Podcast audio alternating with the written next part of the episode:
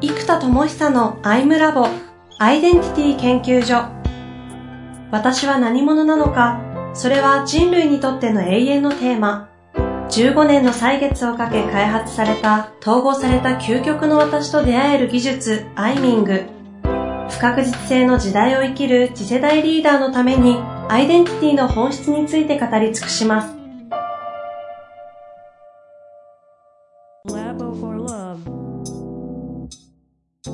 こんにちは、遠藤和樹です。生田智久のアイムラボアイデンティティ研究所。生田さんよろしくお願いいたします。はい、えー、よろしくお願いします。さて、前回はね、あの、クラブハウスの話一辺倒に結果的になってしまいましたけども、うん、まあ、体験インパクトがすごかったっていう話がね、ありましたが、うん、まあ、その話ずっとしててもしょうがないので、最近のね、キトさんの開発の話とかにも行きたいと思いますけども、はい。どうすかね？これね、ちょっとその辺も連動するんですけど、はいはい。まず、クラブハウスが他のものと圧倒的に違うのが、ちょっと交流会みたいになんかもう、ネット空間がまず出来上がるってのは大きいですと。ああ、ゾーンとかね、生田さんの概念と近いですよね。そうです。で、だから多分17ライブとかが流行ってるのもこういうことだろうなとは思ってたんですけど、うん。えっと、ちょっとそっちのライブ系も僕全然やってないからわかんないので、あれですけど、だからもう単なる評論にしかならないけど、でもクラブハウスちょっとやってみて、それを感じましたと。で、うんえっ、と、ルームのね、使い方まだみんな模索中なんですけど、一個すごい僕も面白い経験をしたのが、その SNS 系のインフルエンサーの人たちって、例えばファッション系とか美容系の人たちとのつながりが大きいじゃないですか。だから、はいはいはい、結構そのモデレーターのグループが、その SNS 系のインフルエンサーと、なんか美容とか、えっ、と、ファッション系の社長さんで、大体女性の社長さんが多かったんですけど、はいはい。の人たちで大体なんか3、40人ぐらいバーッと固まってた感じなんですよ。で、ここで結構面白かったのはみんな自己紹介しながら、ここなんか交流会のビジネスマッチングみたいなことがすごい起きてたんですね。ああ、なるほど。はい、今うちこういうのやりたいんで、あ、それだったらちょっとすいません、僕こういうビジネスやってるんでって誰か手を挙げて、あ、じゃあちょっと相談したいんで後で DM 送りますとか言って、なんだろう。これネット上でいきなりこんなに人のこと信頼しないじゃないですか、普通。うんうん。でもあの空間で、なんかもう、なんていうのお互いのつながりの中で、ポッと出るじゃないですか。その人が。だからその、そこの人たちの信頼関係があるんだろうな、ということをステップして、この人は信頼できる人なんだろうな、っていう感覚が伝わってくるんですよ。はいはい。そうすると、あ、じゃあこの人に DM したらこういうことできるんだとか、僕もすぐ送らないですけど、あ、でもなんかこうやろうと思ったらこの人に一回 DM 送ってみようとかって思っちゃうぐらい、なんだろう、この、効力っていうか才能がある人たちが信頼される場になっていくなと。いうのはすごいあそこで感じました。うん。で、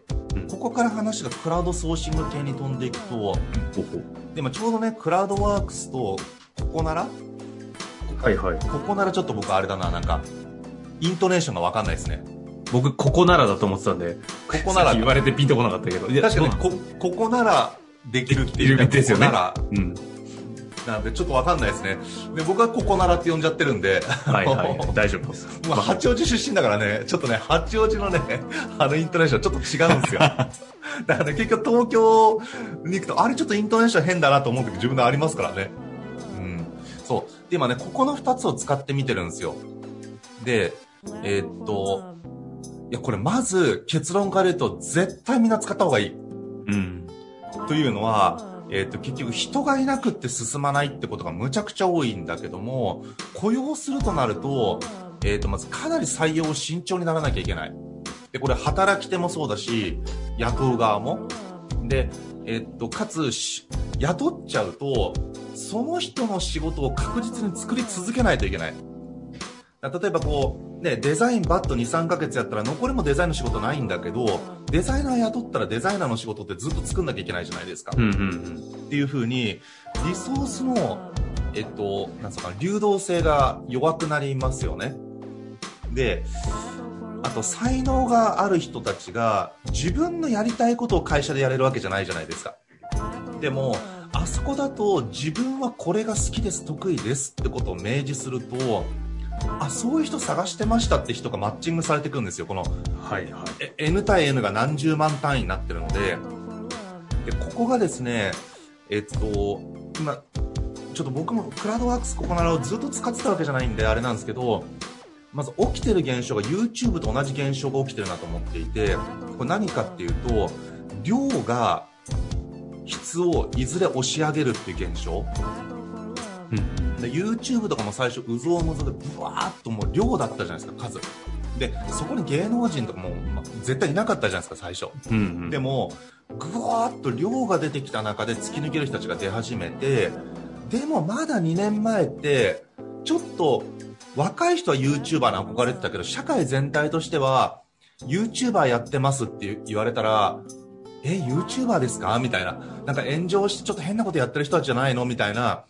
目があったと思うんですよ。はいはいは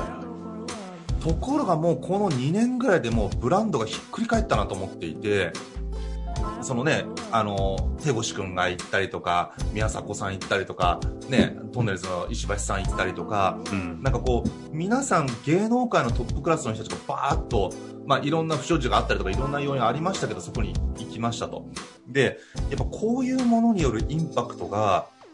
もうなんか完全にブランドをひっくり返したし、テレビ番組見ても YouTuber の、まあ有名なのはフワちゃんとかもそうですけどね、はいはい、YouTuber の人が芸能人枠を押しのけてもう大活躍する時代になってるじゃないですか。うんうん、で、この量、圧倒的に量がある中の、このなんか山が隆起していって、最初は裾野が広くって低い山なんですよ、レベル感的に失礼だけども。でも、そのなんかぐーっと隆起してった先に、いつしかその新たな YouTube 山が、もともとあったテレビ界山をですね、ぐいぐいこう押し上げ、抜いてるというか下手すると。っていう時代になってきてるじゃないですか。だ今芸能人の人よりも YouTuber の方が稼いでる人が多いんじゃない多いというとちょっと語弊があるかなでもトップオブトップにならないと芸能人って逆にご飯食べられないじゃないですか。うん、でもそれが YouTube とか一覧ライブとかその自分に合った、えっと、メディアですごく活躍できるようになってきた。で、こんな風にですね、数によって質がいずれ隆起した結果、はいはい。なんかティッピングポイントを越すというか、臨界点を越すというか、これが今ココナラとクラウドワークスでもすごい起きてるなっていうのをむちゃむちゃ感じました。うん。っていうのはもう、えっと、むちゃくちゃ優秀な人たちが、普通に、えー、皆さん、もう、上げてるんですよ。それは何ですか？ここなら会のヒカキンみたいな人たちがいるってことですか？えー、っとですね、そういう風に有名かどうかわかんないんですけど、ちょっと僕もいつも使ってるわけじゃないんで。ただ、えー、っと、業界トップの人たちが結構いる。で、例えば今僕もね、動画たくさんやろうと思ってるんで、YouTube を編集できる人を探してるわけですよ。で、まあテロップ入れられればいいかなぐらいで、あの、募集かけたんですね、クラウドワークスで。うん、うん、そしたら何が起きたかっていうと、まず、テレビ制作会社に勤めてる人が普通に応募してくれるんですよ。ほうほうほう。で、もうテレビ制作会社で7年やってますとか、なんならもう、あの、それこそ、あの、テレビ局の子会社の制作会社でディレクターやって20年やってましたみたいな、なんか、そんなような人たちが普通にオファーしてくれるんですね。うんうんうんまあ、僕の募集内容がメンタロイドとかそれちょっと面白かったって思ってくれたのかあるんですけど、いや、にしても正直クラウドワークスで、その基準の人たちが来てくれるとは僕全然想定してなくって、なんか、素人プラスアルファの、なんていうのかな、プロではないんだけども、まあ、はい趣味で動画3年やってるんで、友達の結婚式のムービーは編集したことありますみたいな、なんかそのぐらいのレベル感の人がいっぱいいるようなイメージだったんですよ。なるほど。で、実際そういう人もいっぱいいるので、オファーもそういう人もいっぱい来たので、あ、全然素人だし、ちょっとこうコミュニケーションコストかかっちゃうなと思って、お断りはしたんですけど、ただその、累計4人ですかね。結局もう本職の人たちが来てくれたので、うん、うちの今動画編集チームは4人制作会社の人が入ってるんですよ。あ、何この1ヶ月でそんな状況なんですか ?1 ヶ月っていうか募集して1、2週間で4人、その制作会社の人たち見つかったんですよ。で、しかもほら、チームを組んでも、えっと、時間制で僕は頼んでるので、今週はこれだけ仕事あります、来週はこれだけですよっていうのは、こっちの発注によって自由じゃないですか。はいはいはい。で、皆さんも並列していろんな仕事をやってるわけですよ。なので、なんだろう、この なんだろうな、経営者的にもすごい楽というか、ある時だけやればいいし、しかもほら、みんなもう、ね、それで仕事がうまくできなかったりしたらさ、次は頼まれないだけだから、みんなすごい一生懸命やるんじゃないですか。うんうんうん、で、しかもほら、クラウドワークスとかとみんな評価もしたりコメントもかけちゃうから、いやもう、マジでみんな一生懸命やってくれるんですよ。へえ。ほんと優秀だし、あと意識というか、プロフェッショナリティの意志がすごい高い状態でコミットしてくれてて、これは何だろう、クラウドソーシング僕も今回初めてここまでチームを組んでみたんですけど、いや、むちゃくちゃすごいなっていうのを、その皆さんの実力高い人たちが、プロ中のプロが来るようになった。で、えっと、で、クラウドワークスで僕 YouTube とか動画編集系の人たち、クリエイター系の人たち集めたんですよ。うん、で、で、これまずそっちはそう思いました。で、もう一個ここならでやったのは、で、なんかクラウドワークスってちょっとビジネスっぽいじゃないですか。ああ、その印象ありますよね。で、ここならの方が、いわゆるちょっとなんかエンタメ色が強いというか、なんかクリエイターとかいるイメージですかね。修行とか。で、今ほらメンタロイドのキャラクターを、えっ、ー、とね、可愛いキャラ、ね、もうプロ中のプロに作ってもらったじゃないですか。うんうん、で、今それライブ 2D でアニメーション化して、で、えっと、メンタロイドのアプリケーションと実装してみたいなのが、あと1、2ヶ月ぐらいで、えー、できていく感じなんです。で、そうするとまあ、プロモーションも兼ね、兼ねて、ミュージックビデオを作ろうと。うん。で、それこそ今なんかあの、う、うっせぇわでしたっけ？なんかむちゃくちゃ YouTube で売れてる曲があるんですよ。5000万回再生とか言ってるんですよ。え知らない。これ知らないじゃないですか。僕も知らなかった。でも、うちの子供がもう知ってて、でもすごいですもう5000万回再生ですよ。もう意味わかんない。で、むちゃくちゃ売れてるんですよ。で、これもやっぱりアニメ、後ろの背景はアニメで歌ってるのは高校生の女の子なんですって。ですごい世界観があるミュージックビデオなんですよ。だからもう今メジャーデビューっていうのは、むしろ YouTube で起きるなっていうレベルです。もう本当に。まあ、これもう言われて久しいですけど、い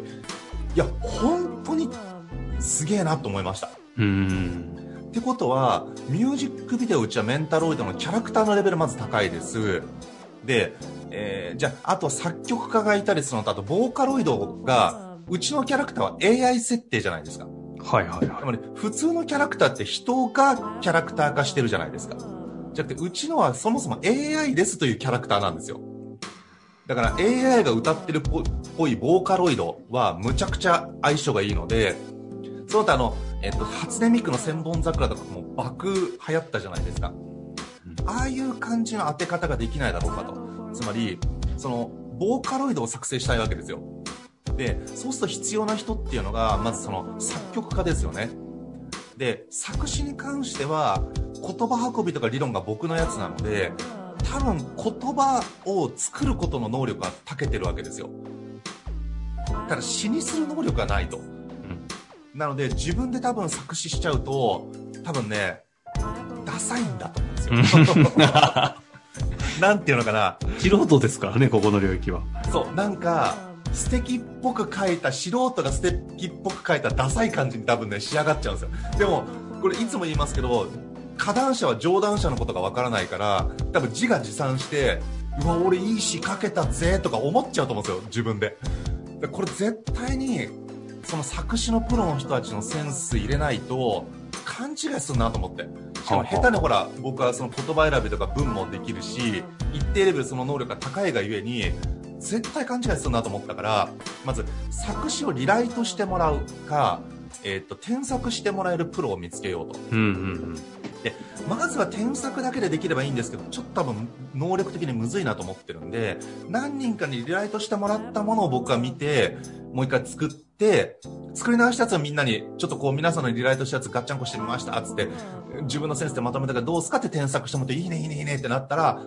んじゃあプロがいいねって言うんだったらいけそうだなみたいな、うんここは作詞は自分でやりつつ、リライトしてもらったやつをそのまま使わずに自分で編集するんだけども、まあ、最後添削してもらうと。で、こういうプロの作詞家3、4人にフィードバック体制作れれば、いろんな人の感性が入るからいいじゃないですか。はいはい。で、あと、ボーカロイドを作れる人、あとミュージックビデオを作れる人がいれば、作れるじゃないですか。で、これね、ここならで探すとね、それぞれのプロがむっちゃいるんですよ。うん。でこれやって分かったのは、最初作曲家の人にこれできますかって全部載せてたんですよ。あでこれまず無理だって言って断られるんですね。ほうほう。ああ、パート分かれてるからですか？そう。やっぱそれぞれ強みが違うから、だからやっぱりもうちゃんとフローを分けて、明確に、例えば作詞の専門家、作曲の専門家、ボーカロイドの専門家、演奏の専門家っていうふうに分けて、フローを作って、それぞれの専門家にオーダーを出さないと、えっ、と、みんなですね、対応できないんですよ。あの、ちなみに話の趣旨が一応一瞬見失ったんですけど、はいはい今やっているこの、ボーカロイドの、要は音楽作りですよね。音楽とミュージックビデオ。ミュージックビデオ作りは、えっと、この、ボーカロイドを広めていくための PR 的な意味での当てるためのコンテンツとして、ミュージックビデえーっとね、もう、それね、オ。いやいやメンタロイド今、を今どこの作曲家と喋ってんだと思ってきたんで。えっとそうなんですよ。だから、ど、メンタロイドの一応プロモーション的な意味は強いんですけど、はいはいはい。ただ結局ね、僕思ったのが、その問いアートっていうのを作りたいわけですよ。はあはあ問いかけるアート。で、これ今キャラクター作ったりとか、視覚的な問いかけるアートを作ってきたわけですけど、今度は聴覚的な問いかけるアートを作りたいわけですよ。で、これやっぱ最強歌だなと思っていて、で、歌って意外と研修みたいなこと言ってるんですよ、みんな。つまりなんか、私が私であるを生きようよとか、なんか自分をごまかして苦しんでたけども、本当の私はこうなんだとかっていう、いわゆる僕が普段研修で言うようなこと、歌詞だけを純粋に読むとですね、うん意外と歌って、本当に研修とかビジネス書に書いてるようなことばっかり書いてあるんですよ。う んなるほどね。そう。うんうんうん。だから実は歌って研修だなって見えてきたんです僕。歌詞だけ見てたら。しかもみんなね、いいこと書いてあるんですよ。やっと繋がった。なるほど。当たり前なんですよ。はいはい。で、そうすると、僕の例えばジニアムに来て学んでる人たちが、講義だと伝わりにくいものが、うん歌だったら何度も聞くと。うん。うん。でうん1コンセプトで1曲作ればいいじゃないですか。例えば僕だったら、じゃあ、内なる地球だったら、インナーアースっていう曲名で、その、内なる世界は Q なんだ、みたいな、なんか歌作って。で、最初僕がとりあえず研修で喋る5順ぐらいで歌詞作るわけですよ。うんうん。でそれを作詞家にか改善してもらってほいい作詞ができたらでもそのプロの作曲家でもうオリコンチャートで何回もトップ取ったことあるような人たちが何人かいるんですよね心ならばでへもそういう人に頼めばあとはそのプロデューサーとしてのセンスは僕はまだ磨かれたので難しいからうんうん。でももうプロ中のプロの経験者の作曲家のセンスにももう委ねるしかないんですよだから多分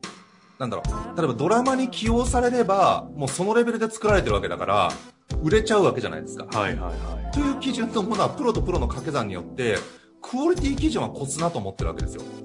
あとはそのコンセプトとか誰向けかとか世の中でどう引っ張り上げられるかだけの話でクオリティだってほら音大卒のピアニストの人なんてもう全員プロじゃないですかクオリティ確かにね、確かに確かもう素人の僕が聞いたらもうどこのジャズバー行ってもむちゃくちゃうまいわけですよ。もう別次元。でも全然そういう人たちって有名じゃない。しそれだけで飯食えないから結局ヤマハの音楽教室の先生の方が収入の大半じゃないですかだからその一流のクリエイターがマーケットが小さすぎて働けないわけなんですよね。だけどクオリティはそれは完全にプロレベルになるわけだからそれでまず作ることができると。でもこれ僕全然知り合いも作曲家も何もいない中でゼロから始まってここならでバーッと検索しまくったらむっちゃいるからその人たちにメッセージを送ってこういうことやろうと思うんですけどつってコミュニケーション取ってって今チーム編成してるんですよ。うん。だからど素人音楽プロデューサーで音楽のおの字もわかんないもう作曲と編曲の違いすら分かんなかったんではいはいはい。その作曲家の人とやり取りしてでも丁寧に作曲ってこういう意味で編曲ってこういう意味だからその生田さんが言ってるのはむしろ編曲の方なのでしかも僕連弾曲を作りたいって言ったんですよピアノの連弾、はいはい。それ連弾は編曲なんで作曲はできるけどその連弾曲の編曲はできませんみたいなこと言われて あなるほどこれ別にピアノできるからできるわけじゃないんだとかねであとね、これも分かったんですけど、連弾って YouTuber の人たちがやってるんですけど、あれ、うん。ピアノの技巧を見せるためにテンポが速いんですって。うんで、そんなテンポが、よ僕も確かに速いなって言われてみると思ったんですけど、僕からするとね、作曲した曲をそのまんまね、連弾に、つまり音符もね、二人用にして作ればプロだったらできんじゃないかぐらい思ってたら、やっぱ全然別物だっていう話になって、うんうん。なるほどと。じゃあもう連弾は連弾好きな人に勝手にやってもらった方がいいや、みたいな話になったりとか、その全くわからないことをね、すごいいろいろ教えてくれたんですよ。なるほどね。いや、た結構これマジでリリースインパクト楽しみですねいや。、だからこれも完全にもう全員プロだから、もう、あれですよ、完全にプロレベルのクオリティができるわけですよ。で、僕の研修の、今コンセプトも全部アニメーション作ってるんですよこれはこの、ちゃんとしたアニメーションは、研修用のアニメーションなんで、ちゃんと概念が伝わるアニメーションをそれこそハリウッドチームに作ってもらってるんですよ。で、これは結構真面目な理論が伝わるアニメーション。これも結構一本それなりな価格はかかるんですけど、やっぱ作ってるんですよ。うんでそれでアニメーションがブワーッと出来上がるじゃないですか、1コンセプトごとに。で、うんそれとメンタロイドのキャラクター合わせてミュージックビデオを作る。うーん。そのミュージックビデオの背景に僕の理論のアニメーションがブワーッと使われるわけですよ。なるほど。もう哲学アーティストみたいな世界ですね。そう、だから、だからほら、ウィズダムアーティストだから。あ、ほら、そうだ。そうかそうか。ウィズダムアーティスト。だから、可視したわ。そう、可視化する方とアニメーションを始めてきたから、今度ミュージックビデオを作れれば、これで視覚的アートと聴覚的アート両方いけるから、熱いと。で、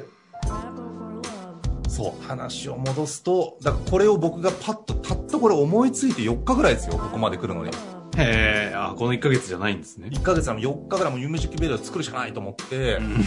んで、これが、だから、できたのはここならなんですよ。YouTube の編集チームも、だって1週間ぐらいで組閣できましたから、はいはいはい。あのーそうなんですよ。これちょっとした映像会社名乗れるぐらいのチームになっちゃったわけですよ。ってことですよね。プロの制作会社の人たちだから、その、なんだろう、もうすでにプロなんですよ、普通にみんな。だからね、あこれなんか世界が変わったなと思ったんですよね。だから、クラウド送信で、で、あの、もう一個だけいくと、やっぱこのインパクト僕感じたので、絶対に僕が作るべきクラウドソーシングは人材開発系だなっていう結論になりました。おこの話、もうまさに次回に残したいですけど、ということで僕も残したんです。クラウドソーシング、人材開発系のクラウドソーシング。クラウドソーシング。全然違う話きましたね。そう。だからもうこれがクラブハウスで感じたことからの、その、クラウドワーククラウドソーシングの方で感じたことからの、次のアウトプットは、人材開発系のクラウドソーシング。これ、これはちょっと聞いただけで来た感あるかもしれないですね。そうなんですよ。おこう、ちょ、よし。とっとと終了して、はい次行きましょうか。行きましょう。次行きましょうか。では皆さん次回をぜひ。楽しみにしていてください。はい、ありがとうございます。